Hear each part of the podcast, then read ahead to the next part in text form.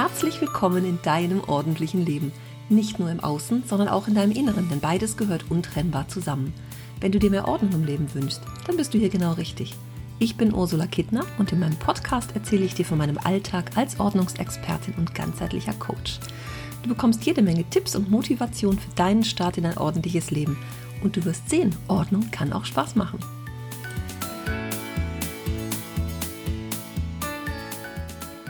Hallo beim nächsten Ordnungsquickie und heute gehen wir wieder mal in die Küche.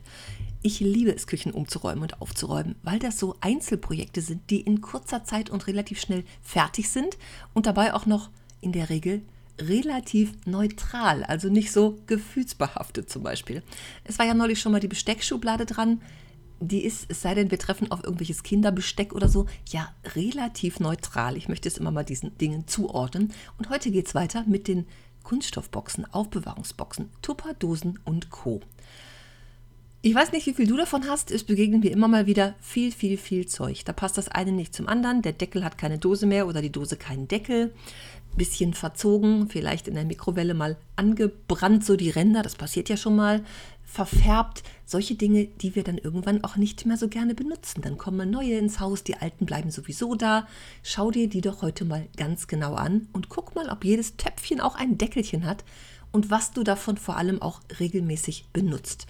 Und ich bin mir sicher, da ist einiges bei, was eher nur die Schublade voll macht, als dass es wirklich in Benutzung ist. Vielleicht hast du irgendwelche Einzelsysteme. Es gibt ja durchaus Systeme, die gut ineinander passen. Die lassen sich super stapeln. Ich muss es gestehen, ich bin ein äh, Tupper-Fan ein Kind der ersten Stunde sozusagen quasi in einer Tupperdose geboren worden, weil meine Mutter mal zwölf Jahre lang Tupperberaterin war, zwischen, ich glaube, 74 und 86. ich war mit fünf auf meiner ersten Tupperparty. Und insofern, äh, ich finde das aber auch super, weil die erstens dicht halten, weil die lange halten, weil die auch nach 30 Jahren immer noch oder 30 Jahre Garantie bieten und umtauschbar sind und Ersatzteile gibt und sowas. Und die passen alle ineinander. Ich liebe es, dass diese runden Dosen, die ich ganz viel benutze, alle ineinander passen und sich super stapeln lassen. Und das gibt es natürlich bei anderen Systemen, die ich ja auch immer mal wieder irgendwo sehe. Nicht so. Da liegen dann die, die Deckel irgendwo rum, machen die Schubladen voll. Die Boxen sind manchmal zu sogar und stehen aufeinander. Das nimmt natürlich alles unheimlich viel Platz weg. Also schau dir das doch heute mal an und vor allem auch, was du sonst so an Aufbewahrungsboxen hast. Auch das begegnet mir immer mal wieder, dass zum Beispiel irgendwelche Joghurt ein Kilo Becher aufgehoben werden mit Deckel oder so Eisverpackungen. Da kann man ja den Gästen mal Reste mitgeben. Erstens, wie oft hast du Gäste? Zweitens, wie oft gibst du Reste tatsächlich mit? Auch da findet sich in den Haushalten viel, viel Zeug für den hätte, wäre, wenn Fall.